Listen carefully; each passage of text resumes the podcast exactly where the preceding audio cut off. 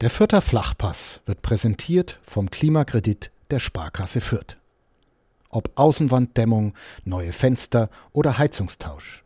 Sanieren Sie Ihre Immobilie einfach und günstig, ohne Grundschuldeintrag bis 50.000 Euro. Denn Sanieren hilft Energiesparen. Der Klimakredit der Sparkasse Fürth. Sag mal, Chris, ist Alexander Zorniger ein Zauberer? Ich denke, ein Zauberer wird er nicht sein, aber er ist eine Person, die ganz genau weiß, was sie tut. Und Alexander Zorniger hat zwar nach dem Spiel des Kleeblatts am Freitagabend gesagt, er sei kein Zauberertrainer, sei allgemein keine Zauberer, aber irgendwie fühlt er sich so an im Rohnhof, als ob doch einiges, wenn nicht verzaubert, aber doch verändert war. Das auf jeden Fall. Also man hat es am Platz gemerkt, dass da ein bisschen ein anderer weht, äh, ein anderer weht, Wind, ein anderer Wind weht und der hat sich auch irgendwo auf die Ränge übertragen, beziehungsweise es gab eine schöne Wechselwirkung und das war ein, ein schöner Abend am Freitag.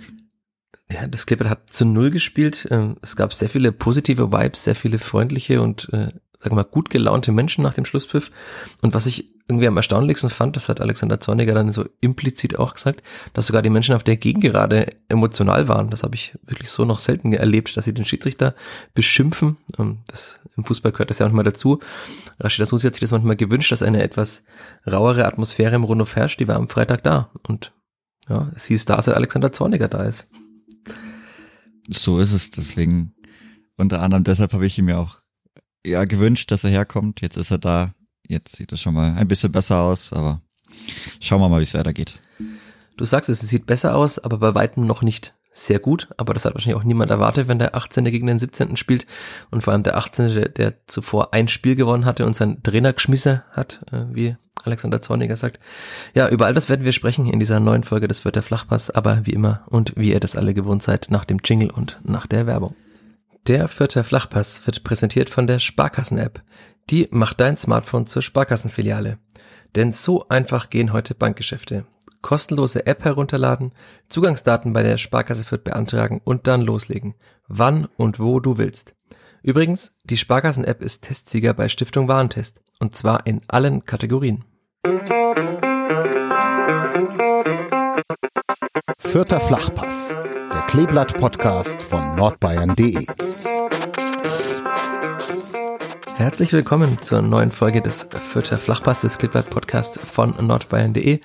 Wie immer und wie jede Woche mit mir, Michael Fischer und am anderen Ende der Leitung mit Chris Seeben. Servus, Chris. Servus, Michi. Wir haben in der vergangenen Woche äh, angefangen mit einem Tweet von dir und ich würde heute wieder mit einem Tweet anfangen, denn du hast äh, getwittert am Freitagabend, ein Fußballspiel kann auch Spaß machen. Das sei die Erkenntnis des Abends gewesen es war schon lange nicht mehr so im Rundhof, dass ein Fußballspiel wirklich ziemlich viel Spaß gemacht hat.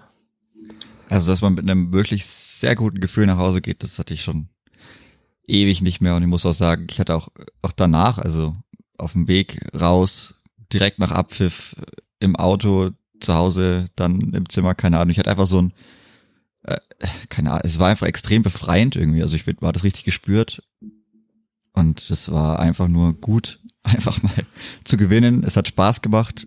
Es gab, ja, für die Anzahl der Leute, denke ich, schon eine sehr, sehr ordentliche Stimmung.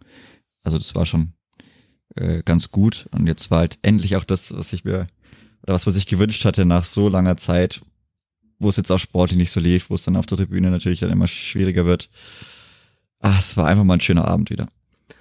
Worauf beruhte das äh, gute Gefühl vor allem, also auf der Gesamtsituation, dass einfach alles so ein, zwei Takte besser war als in den letzten Wochen und Monaten? Oder hast du auch etwas, was dich besonders äh, begeistert hat? Also eigentlich so, es war so, wie ich es mir halt irgendwo gewünscht hatte. Also das ging auf dem Platz ganz gut los. Es war da ein anderer Zug drin, meiner Meinung nach. Also das hat man schon irgendwo gesehen. Die haben auch über das Spiel überlang halt eben nie aufgehört, immer weitergemacht, auch wenn es natürlich noch nicht so krass aussah, aber halt eben dieses immer, immer weitermachen der Trainer hat 90 Minuten lang an der Seitenlinie gearbeitet. Das war auch sehr, sehr interessant, das immer mal zwischendurch zu beobachten.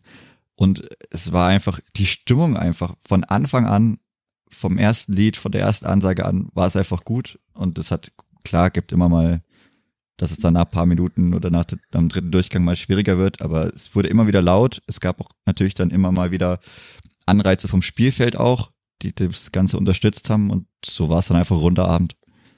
Ja, es gab sehr viele dieser Momente, also du hast gerade angesprochen, Alexander Zorniger zu beobachten, war von meinem Platz auf der Pressetribüne oben noch etwas besser, weil er direkt unterhalb sitzt und irgendwann hat er seine Jacke einfach weggeschmissen, also im T-Shirt gecoacht, so ein bisschen in der Steffen Baumgart Hocke auch irgendwie immer on fire. Also zu Steffen Baumgart, zu den Erfolgen ist noch ein weiter Weg. Das Clipper wird wahrscheinlich nicht nächste Saison international spielen, nehme ich mal an, auch nicht übernächste. Und, aber trotzdem war es, es war irgendwie ein anderer Zug drin. Ähm, die Puristen würden sagen, hat auch im Jogginganzug gecoacht, was ja die, oder die Traditionalisten natürlich zufrieden stimmt, dass da ein Mensch ist, der im Jogginganzug da steht, einer von ihnen ist. Gut, das wird jetzt weniger Einfluss auf das Spiel gehabt haben, aber es, es fühlte sich einfach alles sehr, sehr stimmig an. Du hast es gerade schon gesagt. Es war auch gleich zu Beginn zu spüren, dass da, also ganz andere Selbstsicherheit, Selbstbewusstsein da ist. Man war nicht mehr so ängstlich. Also deshalb auch diese etwas, in Anführungszeichen, provokante, übertriebene Frage zu Beginn. Also natürlich ist Alexander Zorniger kein Zauberer, wie er auch nachher sagte, kein Trainer ist ein Zauberer, aber er hat schon geschafft, in die Köpfe der Spieler zu kommen und dadurch auch schon innerhalb dieser wenigen Tage. Also er hat ja wieder gesagt, er hat am Montag angefangen, da war dann so ein bisschen Spielersatztraining und die anderen sind ausgelaufen. Und gleich in diesen wenigen Tagen trotzdem geschafft, mit offenbar richtigen und kleinen Maßnahmen die Spieler wieder aufzurichten und hat ja auch dann schon in Ansitzen gesehen, dass sie auch wieder besser Fußball spielen können, dass sie nicht nur, wie Zorniger es gefordert hat, gegen den Ball gut arbeiten, das haben sie ja auch teilweise gut gemacht. Aber das war schon, fand ich krass zu sehen, dass man, dass ein Trainer halt so viel Einfluss hat innerhalb weniger Tage schon. Ja, auf jeden Fall. Ich denke, also ich fand auch allgemein auch vorm Spiel war die Stimmung schon irgendwo schon eine Aufbruchsstimmung da. Also die habe ich schon schon vernommen. Liegt natürlich auch irgendwo daran, dass ich seine Auftritte bis jetzt im Video sehr gut fand. Dann natürlich auch das Statement oder diese ja kleine Mini-Ansage, die er diese da ähm, Donnerstagabend noch veröffentlicht hatten. Es hat halt einfach alles so zusammengepasst und dann ging es auch gleich vom Beginn an sehr gut los auf dem Platz und das ist halt das, was man sich wünscht, dass gleich jeder mitbekommt, okay, jetzt ist Flutlicht, jetzt ist Heimspiel und es geht einfach los und jetzt, jetzt muss man da sein, halt unten, oben, wo auch immer, überall. Und jetzt muss man einfach 90 Minuten lang die Gegner bearbeiten. Aber es ist doch krass. Also eigentlich sollte das ja in jedem Spiel so sein. Und dass wir jetzt so lange darüber sprechen, jetzt schon äh, ja über sieben Minuten insgesamt, zeigt ja schon, dass es lang beim Kleber nicht der Fall war und dass aber diese, dass dieses, ja, diese Grundlagen offenbar doch ziemlich verschüttet waren. Also nicht nur das Selbstvertrauen war verschüttet, wie Alexander Zorniger sagte, sondern auch so die fußballerischen Grundlagen, einfach mal wirklich gut zu pressen, Gas zu geben, sich in jeden Zweikampf zu werfen. Ich habe noch einen in der ersten Hälfte, also eine Gerätsche von Ragnar Ache mit riesigen Schritten, wie er so an der Seitenlinie eigentlich nur einen Ball blockt im Aufbau von äh, Bielefeld. Aber auch das waren dann diese kleinen Zeichen, die man setzt auf dem Platz, die dann auch wieder dafür gesorgt haben, dass selbst auf der Haupttribüne Menschen aufgestanden sind und haben irgendwie geklatscht. Also das ist ja auch nochmal ein Zeichen. Alexander Zorniger hat zwar gesagt, er mit die Haupttribüne kriege mal auch noch laut, aber also ich fand auch selbst auf der Haupttribüne war etwas mehr Leben schon drin. Das war bei weitem nicht mehr so ja, leblos würde ich nicht sagen, aber es war nicht mehr so still wie vor einigen Wochen und Monaten. Aber wie du sagst, das hat sich natürlich auch gegenseitig bedingt. Aber es fühlte sich einfach auch stimmig an und dann sieht man halt, dass selbst so kleine Dinge wie eine Grätsche, dass halt mein Stürmer einen Ball blockt im Aufbau, dass das ja auch schon dafür sorgen kann, dass die Menschen etwas euphorisierter auf den Ringen sind. Und dass es auch dafür sorgen kann, dass man dann auch, also jetzt kein herausragendes Fußballspiel macht, aber doch ein deutlich besseres als in den vergangenen Wochen. Aber jetzt sind wir einfach so mitten schon ins Spiel reingegangen die Aufstellung war ja dann doch eine spannende oder hast du dich gar nicht überrascht, weil du ja die letzte Woche fast ausschließlich am Trainingszentrum verbracht hast? Die Aufstellung hat mich gar nicht überrascht, wie gesagt. Also am Mittwoch gab es dann das erste mannschaftstaktische Training. Ich meine, klar, also da gab es dann das erste 11 gegen 11 auch und man wechselt da ja viel durch. Also das Spiel, es gibt eigentlich nie öffentlich oder weiß nicht, ob es das überhaupt gibt, so ein richtiges, in Anführungsstrichen A11, B11 Training. Eigentlich nicht so wirklich, aber ja, das war dann die Elf, mit der man das so begonnen hat. Und da ich schon irgendwie so das Gefühl, okay, also für ein richtiges Durchmischen war mir das dann gar nicht, eigentlich zu wenig oder beziehungsweise gar nicht gemischt. Und dann war auch, ja, wie gesagt, also Marco Mayhofer ist ja zurück, haben wir dann auch gesehen, weil Asta ist dann am Mittwoch auch nur so, ja, etwas über 50 Prozent der Intensität gegangen. Bei Max Christiansen war es ähnlich, aber der hat wieder mal durchgehalten, der kriegt ja viel auf die Schlappen, aber anscheinend ist er sehr, sehr stabil. Er, er kassiert viele Schläge, bitte, wie man in der Fütter Ja, genau. Er, er, kassiert sehr viele Schläge. Weiß manchmal halt eben auch vielleicht ein bisschen zu langsam war in der Vergangenheit, aber er hat's ja, bei ihm hat's gut gereicht. Er war auch, ja, bisschen wie ausgetauscht. Waren keine großen Fehler mehr dabei, hat wieder viel aufgeräumt.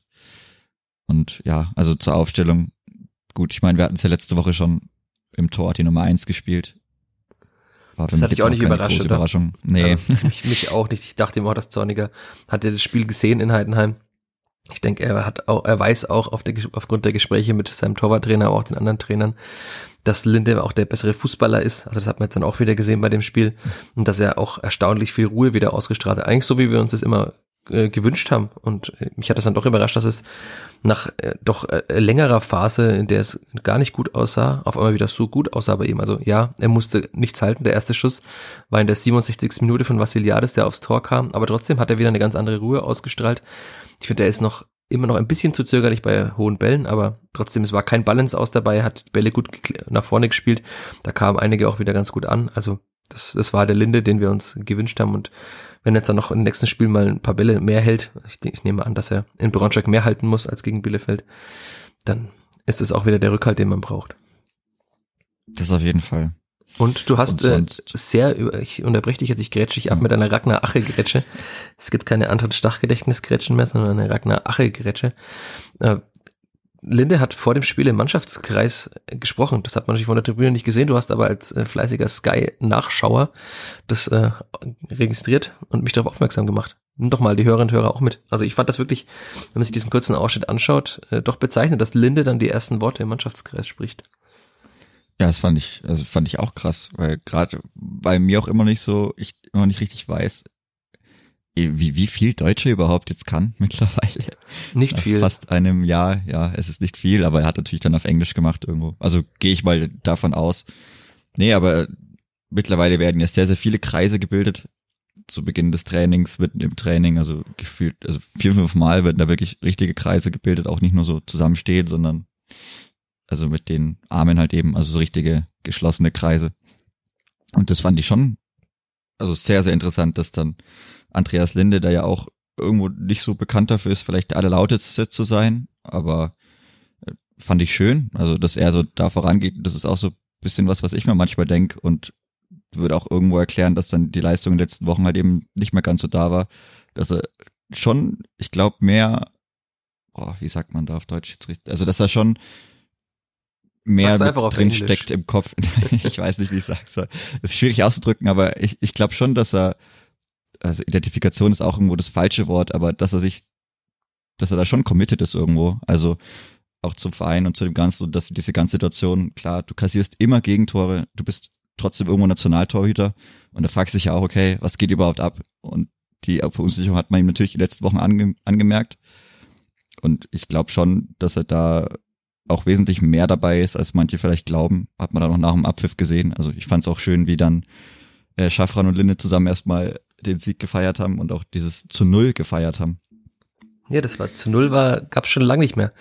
Also ich habe äh, den Kollegen Gelev äh, in der Mixzone gefragt, ob er weiß, wann das Kleber zuletzt zu null gespielt hat. Du wusstest es natürlich wahrscheinlich, oder? Wann das letzte Spiel war? Zu null? Vor diesem Spiel? Mm, Das war nicht Frankfurt, glaube ich. Aber Nein, es war Hoffenheim. Hoffenheim, ja. Hoffenheim. Wo so viele Leute in Hoffenheim waren. 0 Hoffenheim so zu leise 0. war, das weiß ich noch. Ja. Ja, genau. Aber damals Ja. auch mit Dreierkette, aber nicht mit Marco Mayhofer auf rechts, sondern mit Jamie Leveling damals, Leveling. um David Raum einzubremsen, wie Stefan Leitl hinterher erklärt hat. Ja, aber Lang, Also- lang ist es her. Ja, es war, ich glaube, am 17. April müsste es gewesen sein. Ja, ich hatte es in einem der Texte geschrieben, die ich am Freitagabend noch geschrieben habe. Aber 17. April, ja, in Hoffenheim 0 zu 0 und dann über sechs Monate kein zu 0 Spiel und diesmal dann doch wieder ein zu 0 Spiel. Lag das nur an der Dreierkette? Natürlich nicht. Lag auch irgendwo an den Bielefeldern. Also, aber lag auch nicht nur am, am Gegner. Das wäre mir jetzt auch wieder zu blöd und zu einfach. Also, ja, die, also ich fand die Dreierkette war sehr, sehr stabil. Ergibt auch irgendwo, also, gibt auch irgendwo Sinn, dass man dann recht schnell immer fünf Mann hinten drin hat. Äh, ich fand es aber auch offensiv eigentlich ganz gut. Also gerade Marco Meyerhöfer, natürlich ah, absolut brutal. so eine große Verletzung, dann so schnell zurück und spielt einmal ein paar Minuten auf Profiniveau, weil gut, in der Regionalliga hat er schon ein paar mehr Minuten bekommen, aber das ist schon eine andere Intensität. Dann kommt er rein von Beginn an und spielt, als wäre nie was gewesen, außer vielleicht ein Antritt in der ersten Halbzeit, aber ansonsten hat er, also Ja, und einmal hat das Einfach Stellungsspiel schön. noch nicht so gut gepasst. Also da gab es einmal diesen Konter, wo dann äh, Otschipka, glaube ich, geschossen hat, hat Michalski geblockt. Da war ganz kurz mal, da ist Mayev so nach vorne gerückt, relativ schnell, haben die Bielefelder den Ball im Aufbau erobert. Ähm, aber das war, wurde dann auch überhaupt nicht gefährlich, weil die Bielefelder tatsächlich halt extrem harmlos waren und Michalski dann gut rausgeschoben hat von der Mitte auf den rechten, weil da war nämlich dann, Griesbeck war da auch mit, also war auch mit weg. Griesbeck war mit vorne und Meierhöfer und da war das so ein riesiges Loch. Das hat man von der Haupttribüne echt krass gesehen.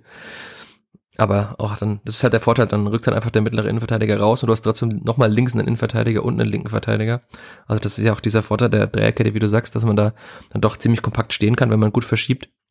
Hat ja auch Alexander Zorniger hinterher gelobt, dass die Dreierkette auch horizontal, also sowohl vertikal nach vorne, aber auch horizontal immer gut verschoben hat. Also das war wahrscheinlich eine dieser Situationen, die er auch gemeint hat. Insgesamt ja von allen dreien. Also ich finde, Michalski hat, also vom, von der, vom Zweikampfverhalten, von der Härte und Intensität.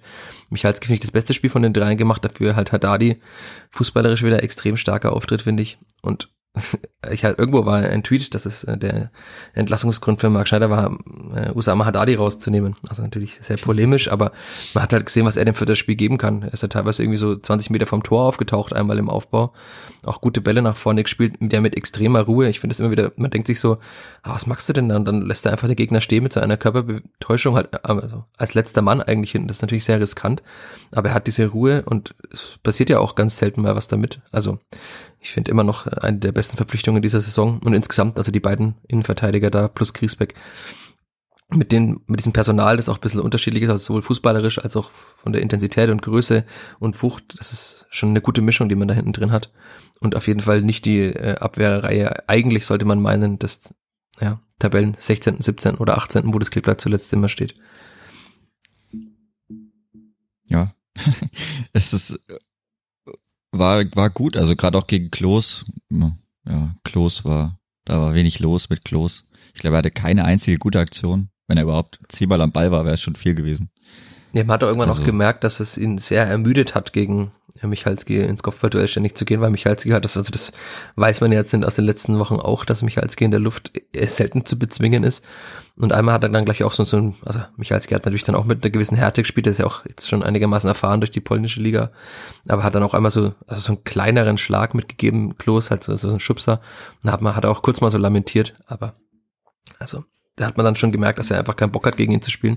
Und das hat man dann ja auch gesehen. Also er hat einmal, ein, zwei Mal so diese langen Bälle so auf Höhe der Mittellinie im Halbfeld mal bekommen und dann weitergeleitet, aber da war ja dann auch nicht viel. Also man hat gesehen, das Bielefelder Aufbauspiel war in der Bundesliga ja auch oft Ortega auf Klos, aber ist halt von Ortega zu Freisel ist dann doch ein kleineres Downgrade, muss man sagen. Und dann ist es halt, also wenn das seine ein, oder fast einzige Möglichkeit ist, nach vorne zu kommen und das hat nicht funktioniert, da hat man ja dann gesehen, Bielefeld hat dann auch nicht sich kaum was herausgespielt. Also der erste Schuss war dann auch in der 67. Distanzschuss von Vassiliadis und ich fand auch, dass es, also das fand ich erstaunlich, dass Bielefeld mit den Wechseln eigentlich eindeutig besser wurde in der Schlussphase. Was ja natürlich auch damit zusammenhängt, dass irgendwann Ragnar Ache zum Beispiel müde war und immer nicht mehr so intensiv anlaufen konnte. Aber insgesamt war das insgesamt konzentriert verteidigt über 90 Minuten. Die Schlussphase, ja, das da hüllen wir vielleicht lieber mal den Mantel des Schweigens drüber, weil hm. wenn da halt das 1-1 fällt und Michalski einen Sekundenbruchteil zu spät gerät oder den Fuß zu hoch ansetzt, dann gibt es Elfmeter und es geht 1 zu 1 aus und alle sagen sich, naja, schon wieder 2-0 verpasst und am Ende 1-1 gespielt. Das gehört eben auch zur Wahrheit dazu. Also es hätte halt auch passieren können, dass man dieses Spiel wieder nicht gewinnt. Ja, aber das liegt auch bis dann irgendwann der Abschlussstärke der Stürmer. Die, ach, da muss man noch ein bisschen trainieren oder der Knoten platzt vielleicht irgendwann mal bei Ragnar Ache, weil der ist trotzdem bei einem, also entweder ist er noch extrem fest, dieser Knoten, oder es ist nicht mehr drin. Ich weiß es immer nicht, weil irgendwo im, im Spiel äh, sieht er für mich oft schon technisch limitiert aus. Manchmal finde ich aber die Schussbewegungen gar nicht so extrem verkehrt. Also, keine Ahnung. Oft, oft hat er in der Vergangenheit einfach viel zu hart geschossen, auch im, auch im Training ist es so. Er bolzt einfach immer so drauf. Er will gefühlt jedes Mal das Tor des Monats schießen, anstatt die einfach mal schön zu legen. Und es war ja auch so ein Schuss in Heidenheim dabei, wo er einfach halt so hart draufhaut und die jedes Mal dann, vielleicht sehen die, okay, die sehen gar, gar nicht schlecht aus, die gehen immer irgendwo über den Querbalken. Ja, oder auf den Torhüter, genau, zentral. Oder das, ja, das sind auch oft, ja, seine Kopfbälle sind auch, ja, oft, und die Abschlüsse auch einfach zu zentral, ich weiß es nicht. Also, ich würde mir wünschen, dass es einfach nur ein ganz, ganz fester Knoten ist, der irgendwann mal extrem platzt, weil er ist ja oft genug in diesen sehr guten Abschlusspositionen und man muss auch so ehrlich sein, eigentlich muss er schon viel mehr Tore haben. Er hat halt nur zwei. Er jetzt, ja, er hätte jetzt auch am Freitag wieder ein, zwei Tore schon durchaus schießen können. Und auch bei Amindo Sieb, also klar, er hat das Tor gemacht, aber das war auch so ein so ein Pressschlag mehr oder weniger und er hat halt das Glück, dass er als Zweiter an den Ball kommt und dadurch geht der Ball in Richtung der Bielefelder. Die anderen Abschlüsse waren ja gut. Ich glaube, er hatte diesen Abschluss in der siebten Minute, oder? Der die kurz ins kurze Eck, ja. Ins kurze Eck. Der war auch eigentlich schon gut. Also den fand ich auch in der Wiederholung gar nicht schlecht. Ja, aber bei ihm auch Abschlussstärke noch nicht ganz so ausgeprägt. Das hat er in der Regionalliga schon besser gemacht. Aber man muss schon ja. sagen, dass, also ich finde, Amino Sieb hat die Aufstellung gerechtfertigt zumindest. Ja, ja, das auf jeden Fall.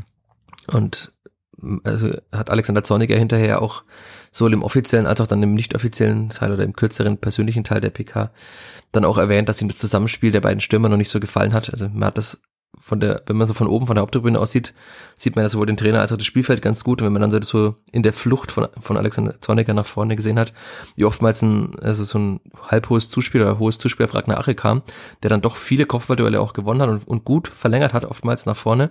Und Sieb hat aber erst gezögert und ist erst dann losgesprintet, wenn Ragnar Ache den Ball nach vorne gelegt hat. Und dadurch hatte der Bielefelder Verteidiger oftmals dann einfach diesen ja, gedanklichen und auch physischen Vorsprung, dass er halt einfach schneller am Ball war. Und Zornig hat dann gemeint, also als Stürmer kann man ja einfach darauf spekulieren, dass Ache den Ball verlängert, wenn man auch weiß, dass es oft genug funktioniert. Dann einfach durchzusprinten und dann halt in zwei von drei Fällen bekommt man den Ball und einmal macht man halt einen Sprint über zehn Meter umsonst, sagt er, aber das ist, kann man von einem Stürmer schon fordern. Und äh, hat auch ganz klar gesagt, dass das Zusammenspiel der beiden Stürmer etwas ist, was er deutlich verbessern will und was besser werden muss. Jetzt hat man eine sehr lange Woche bis zum Sonntagsspiel. Ich denke, da wird Zorniger auch viel Wert darauf legen, dass er das verbessert. Aber ich denke, wir können davon ausgehen, dass dieser Zweiersturm auch im Braunschweig so spielt.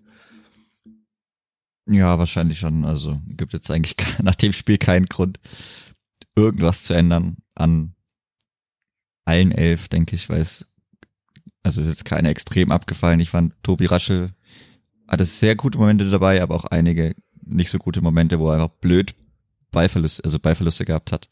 Er hatte auch schöne Pässe, auch der Hackenpass, der auch angebracht war, der sehr gut funktioniert hat. Also eben so ein bisschen, ja, Genie und Wahnsinn dann irgendwo war extrem ausgeprägt und mit bisschen zu wenig Genie. Also das hat er schon deutlich besser gemacht. Auch bei ihm, denke ich, kann man noch viel mehr erwarten oder kommt auch noch mehr und das wird auch zur Spielidee von Zorniger, glaube ich, ganz gut passen. Er hat halt sehr viel des Genies irgendwie in der Bundesliga gelassen, so sieht das für mich aus. Ich habe leider, hatte ich ja schon, glaube ich, schon mal erzählt hier im, in der Saisonvorschau des Millern-Touren Podcast aus St. Pauli, Grüße an der Stelle, so musste ich einen Spieler der Saison, also einen, einen kommenden Spieler der Saison bestimmen und ich habe Tobi Raschel genannt. Bislang äh, schafft er das noch nicht so ganz, also da muss noch einiges mehr kommen, damit ich nicht dastehe wie der größte Vollidiot, der dann tippt, dass Tobi Raschel der Beste war, weil leider also du hast den Ballverlust angesprochen, wo er danach auch dann die gelbe Karte bekommen hat. Das war, also von oben dachte ich mir, du musst doch merken, dass der Gegenspieler hinter dir ist und dreht sich dann so ganz langsam mit so einem ganz sehr, sehr langsamen Wendekreis und zieht dann ja auch dreimal am Trikot und ist klar, dass er dann Geld bekommt. Und er hat leider einige solche Ballverluste schon drin gehabt. Ich erinnere mich nur ans Spiel in Hannover, wo dann das 2-1, oder was ist 2-1? Zumindest fiel ein Hannoveraner Tor nach einem Ballverlust von Raschel, wo er auch irgendwie so in so einen, eigentlich nicht in den freien Raum, sondern in, in den voll besetzten Raum dribbelt und da den Ball verliert. Also da fehlt schon noch viel. Und ich, irgendwie fand ich ihn auch in der Bundesliga ein bisschen dynamischer oder täuscht der Blick? Ja, schon. Also diese mehr so, wie sag greeneske Momente, die er so aufdreht und also ja, die, die gehen ihm momentan ein bisschen ab, aber ich glaube, ihm fehlt auch ein bisschen. Er war jetzt auch dann länger wieder draußen und hat nicht gespielt. Also vielleicht, wenn er mal drei, vier Spiele wieder kriegt, wobei die Spiele jetzt natürlich auch brutal hart sind. Also ja, da wäre es vor ein paar Wochen vielleicht besser gewesen, hätte man diesen Impuls bekommen. Die werden jetzt schon, also bis diese zwei Wochen, die die Saison überhaupt nur noch geht, äh, die, also halt die Hinserie überhaupt nur noch geht, was ja auch sehr, sehr wild ist, wenn man das sich so überlegt. Da wird schon, der wird schon brutal hart. Also da wird's für alle brutal hart und da wird's auch brutal hart, da noch viele Punkte mitzunehmen. Weil es schon durchaus passieren kann. Also, aber ja, meine Vorstellung, was da noch an Punkten kommt, ist jetzt nicht so hoch. Was denkst Und du denn noch? 13 hat das Kill bei dir jetzt. Das wird, also klar, 13 ist schon mal besser als die 10 davor, aber ich denke mal, also 4 müsste man schon noch holen bis zur Winterpause, um einigermaßen sicher und dann auch beruhigt in die Winterpause gehen zu können. Also das sind dann immer noch mindestens 23, die man in der Rückrunde holen muss, aber die sollten ja drin sein. Also wenn man halt die vielen Unentschieden, sieben, hat Rashid Asusi auch in Heidenheim gesagt, sieben Unentschieden sind okay, wenn man jedes zweite Spiel dann nochmal, oder dritte Spiel mal gewinnt. Wenn man aber halt äh, fast nie gewinnt und dafür jedes zweite, dritte Spiel mal verliert, das ist dann schwierig. Und man sieht halt jetzt auch, wir hatten es ja schon mal kurz, dieses äh, Mark Schneider-eske, wir nehmen den Punkt mit und sind zufrieden, führt jetzt nicht dazu, dass man wirklich zufrieden in Richtung Winterpause blicken kann. Also wenn da halt zwei, drei Siege mehr dabei gewesen wären, dann wäre man mittendrin. Also das ist, das ist ja immer noch der Vorteil dieser sehr engen zweiten Liga, dass man mit äh, zwei, drei Siegen wahrscheinlich, wie Eintracht Braunschweig gezeigt hat, also irgendwann auch mal Elfter oder so sein kann. Und aber diese Siege mhm. muss es halt jetzt auch mal geben. Man kann aber auch schnell wieder runterrutschen. Also wenn man jetzt gegen Braunschweig gewinnt, überholt man Braunschweig wieder. Weil ich glaube, die müssten, die müssten drei Punkte weg sein und müssten das gleiche Torverhältnis haben, wenn ich das richtig im Kopf habe. Ich glaube, die sind bei 16 Punkten, aber die spielen ja. Die spielen noch zum Zeitpunkt der Aufnahme. Jetzt haben wir, jetzt hast du hier. Ja, das war jetzt halt, schlecht. Ah, das war nicht gut. Aber ja, also es ist, es ist alles nicht weit noch. weg. Es ist alles nicht weit weg, aber man muss schon noch ein paar Punkte zur Winterpause holen, um ja, halt dann, dann doch wieder als 18. in die Winterpause am Ende zu gehen. Und das kann halt einfach passieren bei dem Das kann passieren. Äh, ja, aber die einfacheren Spiele werden dann auch wiederkommen. Aber also ich denke, wenn man vier Punkte holt, ist schon gut. Das hört sich jetzt natürlich nicht sehr toll an, aber wenn man irgendwo den Spielplan sich anschaut, boah, gegen HSV, im Zweifel wird es dann vom Mann in Schwarz entschieden, wie so oft schon gegen HSV, wenn es knapp ist, kriegt man komischerweise irgendwie immer eine rote Karte. Das ist sehr großer Zufall. Naja. Aber dann halt in Braun, äh, in Darmstadt auch nicht so leicht. Und in Braunschweig, ja, die würde ich auch lieber zu Hause spielen. Also ich denke, vier Punkte ist schon gut. Ja, die Spiele, wo man hätte mehr Punkte holen können, hat man halt leider mit das nur drei Punkten abgeschlossen. Eben, die hast hatten wir auch Wochen. oft genug schon thematisiert. Da hätte man halt einfach die, da, musst du die Punkte holen und das ist halt das, was wir da davor schon gesagt hatten, was wir währenddessen gesagt haben, was wir jetzt auch wieder sagen wenn du sie nicht holst, fällt dir das halt extrem auf die Füße, wenn du den Restspielplan anschaust, der jetzt nur noch verbleibenden zwei Wochen. Ja, also natürlich, äh, ich bin jetzt auch zuversichtlicher, dass das Clipper aus Braunschweig etwas mitnimmt, wenn es weiter konzentriert arbeitet, wenn dann doch halt mal, wenn man diesen Verrei zum Beispiel in den Griff bekommt, also mit einem mit, mit dem guten nach vorne verteidigen. Torniger hat ja auch gesagt, dass ihm zum Beispiel das Gegenpressing noch nicht so sehr gefallen hat.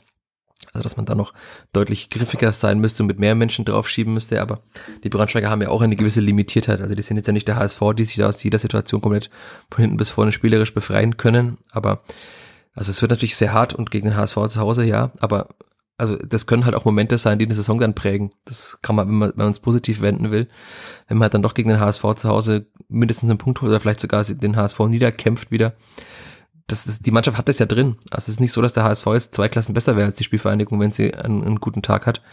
Aber da, ja. dazu gehört halt dann auch, dass halt dann muss halt Herr Gotha wieder einen sehr guten Tag haben, da können wir gleich noch drüber sprechen.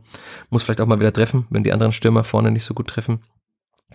Aber also das ist ja nicht unmöglich. Also der HSV hat auch gegen Magdeburg zu Hause verloren, hat 3-0 auf St. Pauli verloren. Also das, das klar, mit einer roten Karte, aber. Nach 20 Minuten, das, das ist genau. schon das Spiel, auch wenn man das so sagt, ja. Also, also allgemein, bei denen läuft's es gerade nicht so. Die haben, vielleicht haben sie gerade ihre Phase, wo sie wieder äh, paar Sachen verspielen. Die kennt man ja jetzt, die kommt ja eigentlich immer äh, etwas später, aber sie, sie kommt, sie kommt immer, diese Phase. Vielleicht hat man mal Glück und man rutscht da in die Phase mit rein. Aber ja, also das Spiel gegen St. Pauli würde ich auch ausklammern, weil wenn du da so schnell, so früh eine rote Karte kassierst in dem Derby, da, äh, da ist einfach nicht mehr viel zu holen. Aber ansonsten ja, also gegen HSV sowieso. Wenn man sich auch so ein paar andere Rahmenbedingungen überlegt, es ist die Gener Heimspiel-Generalprobe fürs Derby. Hört sich wild an. Man spielt das Derby im Februar. Aber es ist, aber es ist irgendwo so. Also für alle Leute, die sich äh, überlegen, gegen Nürnberg kommen zu wollen. Wenn es irgendwie machbar ist, kann man ja vielleicht schon gegen HSV kommen und sich da etwas einstimmen, paar Sachen lernen, das rhythmische Klatschen lernen, das Mitgehen lernen, dass wir da auch im Spiel im Februar ordentlichen Auftritt liefert. Aber jetzt, wo du gerade das Derby ansprichst, ich musste sofort an Rashida Susi denken, weil im, im Sommer hat er sich ja fürchterlich aufgeregt. Gab es ja damals auch einen Artikel in der Bildzeitung darüber, dass das Derby nicht das Topspiel des Spieltags sei. Jetzt wurde sein äh, Flehen erhört, das Derby sogar mhm. das Heimspiel-Derby ein Topspiel ist im Free TV. Da freuen sich natürlich alle Sponsoren der Spielvereinigung sehr, dass es sowohl auf Sport 1 als auch auf Sky und wahrscheinlich auch überall anders dann sehr groß vertreten sein werden. Und ja, das hat Rashida Susi offenbar genug sich aufgeregt. Im Sommer war der, hat er sehr viel telefoniert und sich erkundigt, warum das denn kein Topspiel war. Wenn man das Spiel dann gesehen hat, konnte man wirklich glücklich sein, dass es kein Topspiel war und dass nicht allzu viele das, Menschen das gesehen haben. Anders ablaufen, das kann ich jetzt schon sagen. Ich glaube auch, weil sonst äh, zieht Alexander Zorniger wahrscheinlich sein T-Shirt auch noch aus und rennt auf dem Platz wie ein Berserker. Ja, das also wird das wird er nicht 100 zulassen. Prozent anders laufen. Da freue ich mich auch schon drauf. Ja, ich freue mich, ich freue mich, nie, ich freue mich nie auf Derbys, aber das ist was anderes. Ja, aber gegen HSV, wie gesagt, es ist schon, es ist schon die Heimspiel-Generalprobe, was ja wirklich blöd ist, was dann auch, ja, schwierig ist. Das letzte Spiel oder das erste Spiel nach der Pause und das letzte Spiel vor dem Derby ist dann in Kiel. Ah, Also, alles nicht so optimal, aber ich glaube, da wird's, da wird's rund gehen, aber das ist noch sehr weit weg. Aber ich freue mich auf jeden Fall. Ich freue mich auf den Gästetrainer. Ich freue mich, wenn er verliert. So Gehst du davon aus, der Club verliert doch nie. Der schießt halt zwar keine Tore mehr und hat, wie ich äh, am Samstag gesehen habe, in der 70. Minute ein Expected Goals Wert von 0,09, was jetzt nicht dafür spricht, dass man Der war auch am Ende bei 0,15, glaube ich. Okay, gab es nochmal einen Schuss aus 35 Meter von Johannes 1,6. Geis. Ja. Also, das, äh, der Kollege Keplavi, Grüße an der Stelle auch, hat äh, in der Überschrift geschrieben, der Club errumpelt sich einen Punkt. Also ich würde jetzt mal nach einem Spiel, das ist natürlich noch ein sehr kurzer Beobachtungszeitraum, aber danach gehen, dass das Kleber womöglich den doch etwas besseren Trainer geholt hat, nach dem Trainerwechsel. Aber bislang steht der Club noch vor der Spielfang in der Tabelle, deswegen sollte man darüber nicht zu viel sprechen. Aber ähm, also da hat mich jetzt Zorniger in seinem ersten Spiel mehr überzeugt als Weinziel bislang in drei Spielen oder vier sind sogar schon. Mit dem Pokal glaube ich vier, aber das ist halt dann schon, also wenn man halt wirklich nur noch darauf bedacht ist, keine Tore zu kassieren, so ein bisschen Frank Kramer-Vibes, es wird nicht dazu führen, dass man jetzt eine relativ schnell eine sorgenfreie Saison spielen kann und erst recht wird es nicht dazu führen, dass man, wie der Club das ja muss, aufsteigt. Aber äh, wer Club-Content hören will, das sollte man der Schild zwar nicht sagen, aber sollte Kadepp hören, den Club-Podcast von nordbayern.de, könnt ihr auch viel über Essen lernen, was bei uns eher sehr kurz kommt, aber wir bleiben beim Kleeblatt und ich würde sagen, wir reden noch über Branimir Gotha, den wir in der Saison schon oft sehr kritisiert haben, sehr stark kritisiert haben, aber am Freitag, also auch wenn man sich nur mal die Zahlen anschaut, die Zahlen bestätigen aber halt dann auch nur das, was man im Stadion gesehen hat. Also laut offizieller DFL-Statistik 30 gewonnene Zweikämpfe ist dann schon sehr viel. Also nach anderen Anbietern waren es weniger Zweikämpfe, das ist ja immer die Frage, was als Zweikampf definiert wird. Aber man hat ja im Stadion auch gesehen, dass er sehr viele Zweikämpfe geführt hat, dass er davon auch sehr viele gewonnen hat, dass er gegrätscht hat immer wieder. Also da war schon, insgesamt war das, finde ich, ein sehr guter Auftritt von ihm. Und auch Ja. ein Auftritt, der eines Kapitäns würdig war. Genau so. Genauso. Genauso muss es sein. Genauso muss es zu Hause sein. Ach, deswegen ist, also ist auch jetzt halt schwierig, okay, wie soll man das jetzt einordnen? Man hat jetzt irgendwo gegen Bielefeld, die sehr schlecht waren, 1-0 gewonnen. Ja, die Art und Weise, ich fand es sehr ordentlich. Mir macht es Bock auf mehr. Ist jetzt die Frage, okay, Euphorie, ja oder nein, zu früh, ja, nein. Ich denke, man, man braucht irgendwo die Euphorie, weil sonst wird's ganz traurig. Äh, Ich, ich hoffe, dass man das irgendwie behalten kann mit diesen drei harten Spielen, aber ich, ich denke, dass schon irgendwo angebracht ist. Weil diese Stimmung einfach danach zu gut war. Und weil ich einfach mit einem guten Spieler, äh, mit einem guten Gefühl nach dem Spiel nach Hause gehen will. Weil das einfach so viel mehr Spaß macht, wenn der ganze Spieltag Spaß macht. So. Ja, und es ist ja nicht so, dass man sich jetzt nur aufgrund eines guten Gefühls, äh, sagen wir mal, Hoffnungen machen kann. Also man muss ja schon sagen, dass die taktische Ordnung eindeutig besser Ja, war. Also jetzt wirklich alles ohne nachzutreten gegenüber Marc Schneider. Aber dass die taktische Ordnung schon eine deutlich bessere war, dass die Mannschaft griffiger war, dass tatsächlich es so war, wie Zorniger vorher versprochen hatte, dass jeder Spieler wusste, was er zu tun hat, zumindest in den meisten Fällen, dass da ganz andere Griffigkeit da war, dass man mutiger war nach vorne, dass man gut nach vorne auch verteidigt hat, die Dreierkette teilweise, wie weit er manchmal rausgeschoben hat. Das, also es hat einfach sehr vieles gepasst, auch in der taktischen Ordnung. Man muss halt auch so bitter das zum Beispiel ist für Simon Asta, den wir auch in der letzten Woche immer wieder gelobt haben, sagen, dass halt es auch nochmal ein ganzer Step besser ist, wenn Marco Mayhofer spielt. Also das Mhm. ist auch vom taktischen Verständnis, von der Ballsicherheit, einmal wie er von der Seite reingedribbelt ist, dann glaube ich an vier Leuten vorbei, wo er dann Ragnar Ache den Ball noch gut in den Lauf auflegt. Also ja, Ragnar Ache, wenn er etwas cooler im Abschluss wäre, haut den Ball dann einfach ins lange Eck mit viel Wucht und dann steht es 2-0 nach, das war doch sogar 46. Minute oder so, also direkt nach der 45 Pause. Sekunden, ja, es war Ja. noch 46. Minute. Also das hat auch Zorniger hinterher hervorgehoben, dass, dass er von Mayhofer schon auch begeistert war von dem Auftritt. Also das sieht man halt, wir haben es jetzt vorhin schon angesprochen, dass, also wie schnell das ging, aber auch was er dieser Mannschaft geben kann. Also Asta ist halt eher so der nimmermüde Antreiber und hat sich auch gemacht. Vom, also so Wille war immer da, aber auch die Flanken wurden ja besser, zum Beispiel bei dem Tor von Ache gegen Rostock. Aber so insgesamt im Aufbauspiel ist halt dann Mayhofer schon nochmal eine Klasse besser. Und es ist halt dann wirklich extrem bitter für Simon Asta, dass er jetzt dann erstmal raus ist.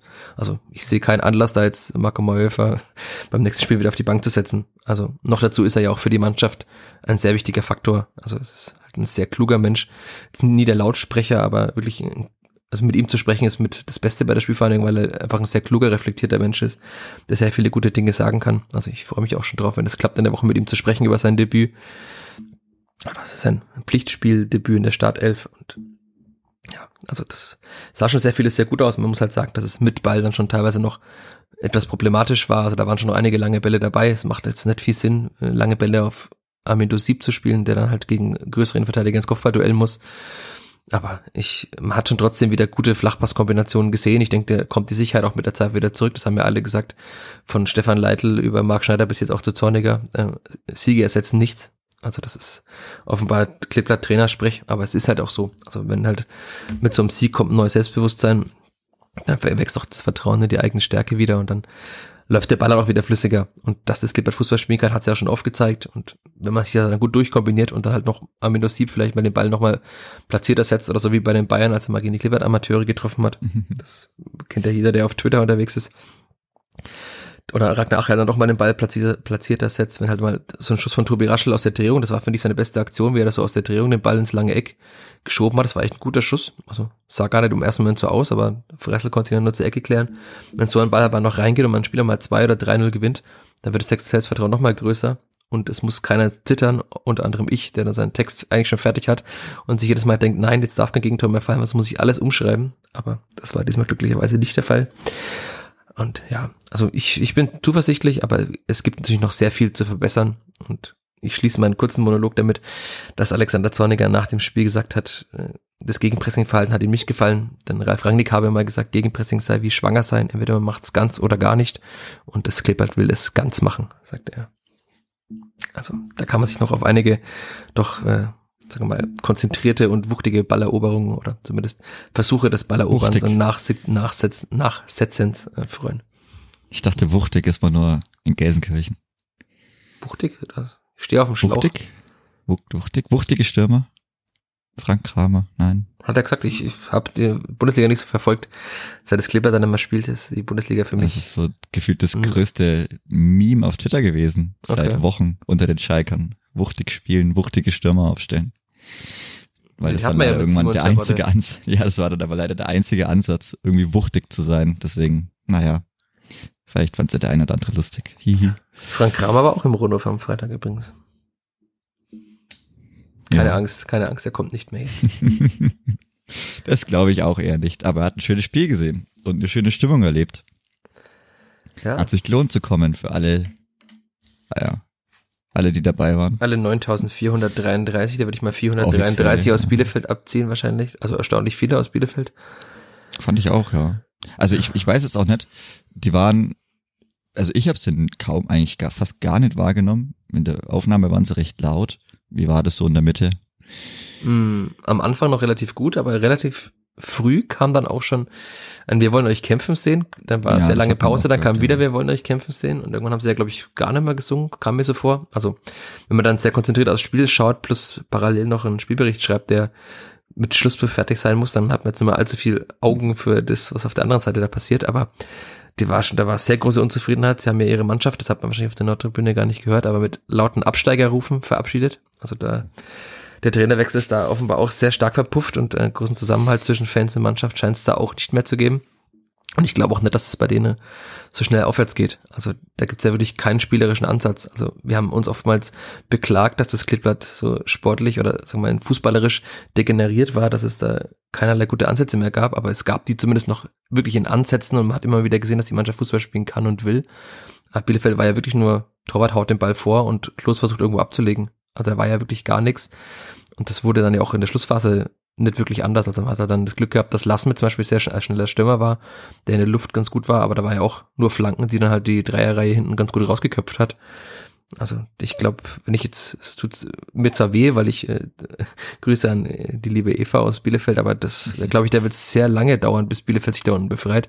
Also weil da, dafür fehlt es dann mir an zu vielen Ecken und Enden und die Bielefelder Spieler nach dem Spiel waren auch sehr ernüchtert. Also der Freisel war in der Mixzone der heute, hat sich beklagt über so ein scheiß Gegentor, Zitat Ende, dass man den Ball nie schafft, den Ball rauszuhauen. Also war ja wirklich schon krass. Also man könnte den Ball einfach irgendwann mal nach vorne dreschen.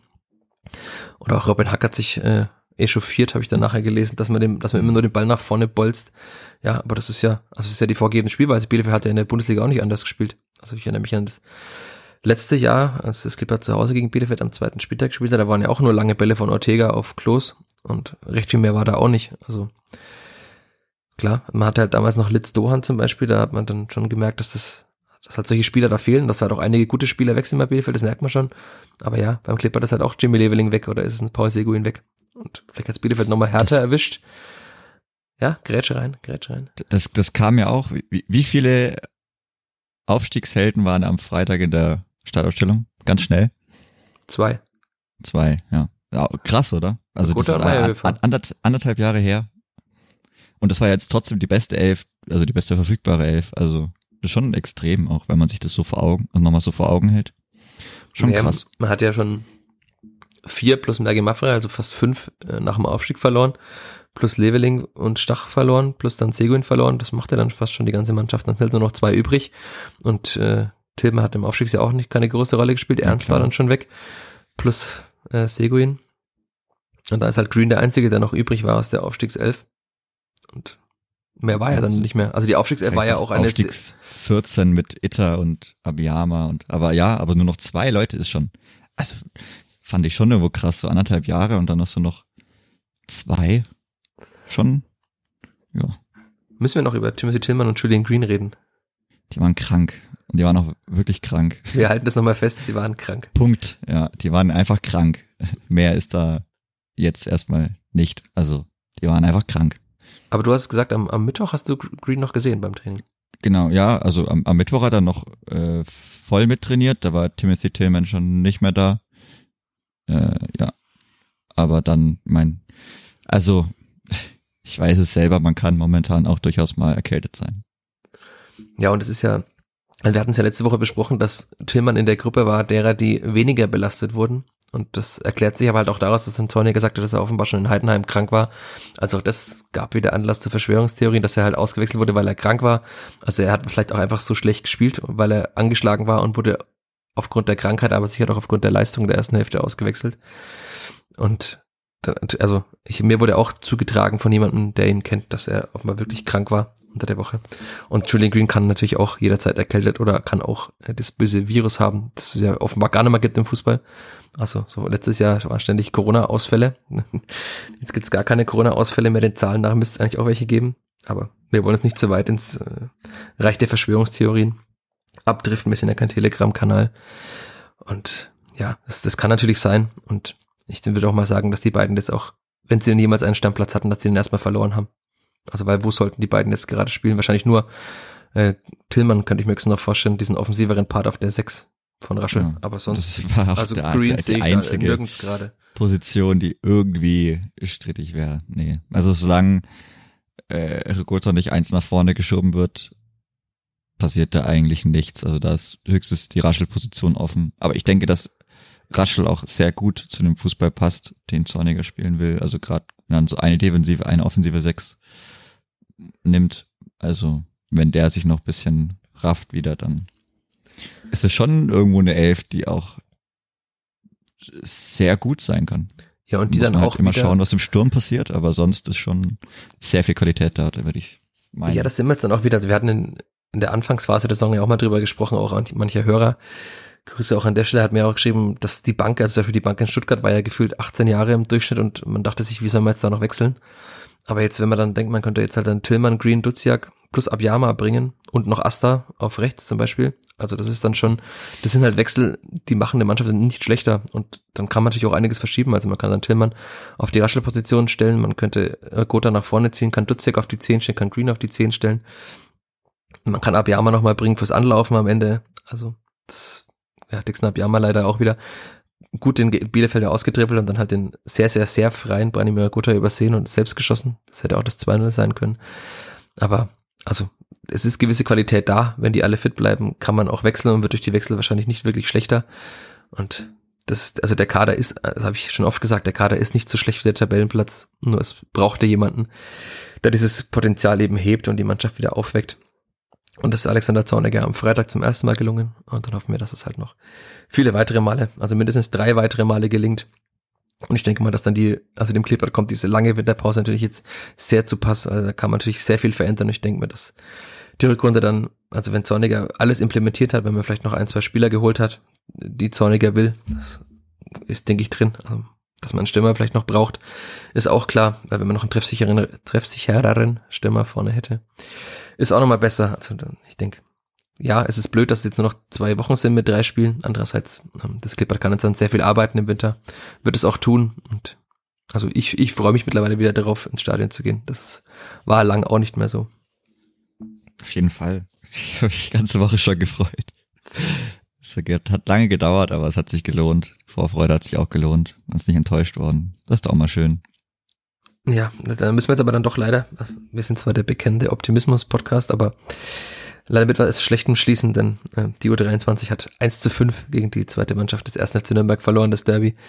Ich habe nichts davon gesehen, weil ich das Wochenende über unterwegs war und bin, auch zum Zeitpunkt dieser Aufnahme, aber das Ergebnis ist äh, schlimm genug und es, ja, sieht man halt, dass im, im Nachwuchsbereich äh, beim Clippert einiges nicht so gut läuft und beim Club einiges dafür sehr gut läuft. Also die U23 des 1. FC Nürnberg ist derzeit auf dem dritten Tabellenplatz der Regionalliga, gewinnt halt 5-1 in Fürth hat äh, einen U19-Spieler, der der drittbeste Torjäger der Regionalliga ist, hat eine U19, die gut ist, hat eine U17, die eindeutig besser als die der Spielvereinigung ist. Also da muss man jetzt leider sagen, die äh, Sprüche vom Frankenmeister, die sind dann schon sehr, sehr vergilt und die hätte man sich vielleicht damals auch schenken können, weil der Club halt gerade leider zeigt, dass er in vielen Bereichen eben doch, so blöd es ist, aber doch eindeutig besser ist.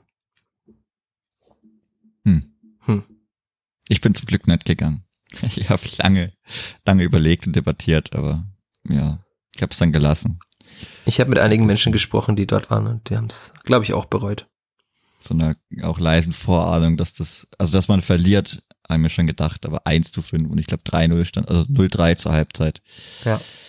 Uh, wenn ich es richtig gesehen habe, müssten das auch noch die ersten drei Tore gewesen sein des Spielers. Aber da bin ich mir jetzt nicht sicher. Da ist auch immer Zumindest komisch, hat der Spieler wie die Apps ja, alle werden. drei Tore geschossen. Enrique, genau, wie auch ja. immer, Sanchez. Also ein Spieler aus der Jugend des VfB Stuttgart, sagen wir es so. Und beim Klippert mit äh, Nils Seufert und Gideon Junge auch zwei Profis dabei. Klar, also die werden das jetzt aufgrund ihrer derzeitigen Form und ihrer Spielpraxis natürlich nicht rumreißen können, aber also es war jetzt auch nicht die U23 aus nur irgendwelchen jungen Spielern, sondern da waren auch erfahrenere Profis dabei. Und trotzdem geht man 1 zu 5 unter, das ist schon bitter. Und ja, ich gehe jetzt auch nicht davon aus. Nils Seufert war jetzt auch schon mal wieder im Kader am Freitag, aber wenn jetzt dann Green und Tillman wieder fit sind, dann wird sein Stammplatz wahrscheinlich auch wieder woanders sein. Das hatten wir auch schon oft angesprochen und ich glaube, mehr müssen wir darüber jetzt auch nicht sprechen. So. Wahrscheinlich nicht. Halbzeit ist. Knappe Dreiviertelstunde ist rum, Chris. Mit Nachspielzeit. Ich würde sagen, wir machen Schluss. Aus. Ich mache jetzt den Zorniger und Grätsch rein, wie in der, wie in der PK. Willst du auch noch was Alex sagen? Zorniger beendet die PK und ich beende den Podcast damit, dass es mich gefreut hat, dass er die PK auf die Art und Weise beendet hat. Dass er da nochmal sein Wort an die Fans gerichtet hat, dass er sich da, dass er das auch bewusst mitkriegt. Und wenn er es wirklich schafft, noch die Haupttribüne zum Leben zu erwecken, dann Hut ab. Ja, ich bin aber mal gespannt. Also ja, das, das darf man eben nicht sagen, aber es war halt ein Flutlichtspiel äh, mit gewisser Euphorie aufgrund des neuen Trainers und das beim HSV-Spiel wird es ähnlich sein, weil äh, allein schon, weil dieses kleine Clipper dem großen HSV wehtun will, da wird auch jede Gerätsche bejubelt werden und beim Derby unter Flutlicht wird es ähnlich sein. Aber wenn halt dann das Heimspiel danach, was ist das denn dann? Hannover oder Düsseldorf, ja, eins, eins von beiden. Äh, wenn es halt dann an, einem Samstag ist um 13 Uhr, dann ist auch die Gegend gerade nicht so emotional. Und auch die Nordtribüne ist nicht so laut bei normalen Samstagsspielen. Aber vielleicht wird das alles noch. Vielleicht wirkt Zorniger so sehr, dass auch mehr Menschen auf der Nordtribüne dann bei einem Samstag um 13 Uhr aus sich herausgehen. Wir werden sehen. Ja, die war auch wieder sehr leer übrigens. Also an alle, die sich, die mit dem Gedanken spielen, mal wieder die Nordtribüne besuchen zu wollen. Im Block 3 wäre noch Platz. In Block 2 ist meistens noch mehr Platz. Da sieht man die Löcher, sieht man die Löcher noch mehr. Noch mehr Platz, ja. Ja, das Kleber muss erst das Vertrauen der Menschen zurück erspielen. Aber mit so einem Auftritt wie am Freitag dürfte das ja einigermaßen gut gehen. So, dann machen wir wirklich Schluss jetzt. Haben wir fertig. Wir drücken auf den Knopf. Du darfst hier richtig eine reinlassen, wie Alexander Zorniger sagt. Richtig stilles Wasser reinlassen oder sogar spritziges vielleicht. Feinperlig. Feinperlig, richtig eine reinlassen. Das ist das neue Statement. Vielleicht darf man auch nächste Woche sich richtig eine reinlassen. Das Kleeblatt spielt in Braunschweig. Wir werden darüber reden im Laufe des Montags nach dem Sonntagsspiel. Und dann freuen wir uns beide natürlich, wenn ihr wieder einschaltet, wenn ihr wieder zuhört bei diesem Vierter Flachpass, eurem Lieblingspodcast von nordbayern.de. Gebt gerne Feedback, wie es schon zuhauf tut. Hört diesen Podcast, verbreitet ihn und schaltet auch nächste Woche wieder ein. Danke, Chris. Ich danke dir. Und danke euch allen da draußen. Macht's gut. Bis bald. Ciao, ciao. Ciao, ciao. Mehr bei uns im Netz auf nordbayern.de. This is your invitation to the intersection of versatility and design. The kind of experience you can only find in a Lexus SUV. A feeling this empowering is invite only. Fortunately, you're invited. Experience the versatility of the complete line of Lexus SUVs and some of the best offers of the year on select models at the Invitation to Lexus sales event, now through April 1st. Experience amazing at your Lexus dealer. When everyone is on the same page, getting things done at work is easy. No matter what you do or what industry you're in, how you communicate is key. Everything you type is equally important to collaboration, and Grammarly can help. Think of it as your AI writing partner, empowering you to communicate effectively and efficiently so you can make a bigger impact in the workplace.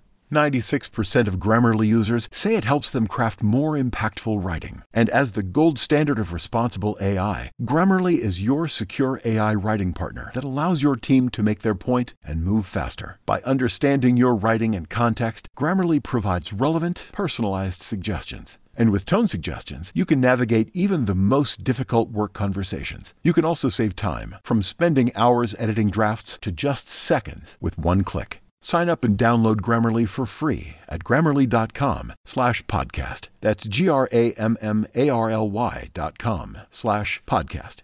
Easier said, done.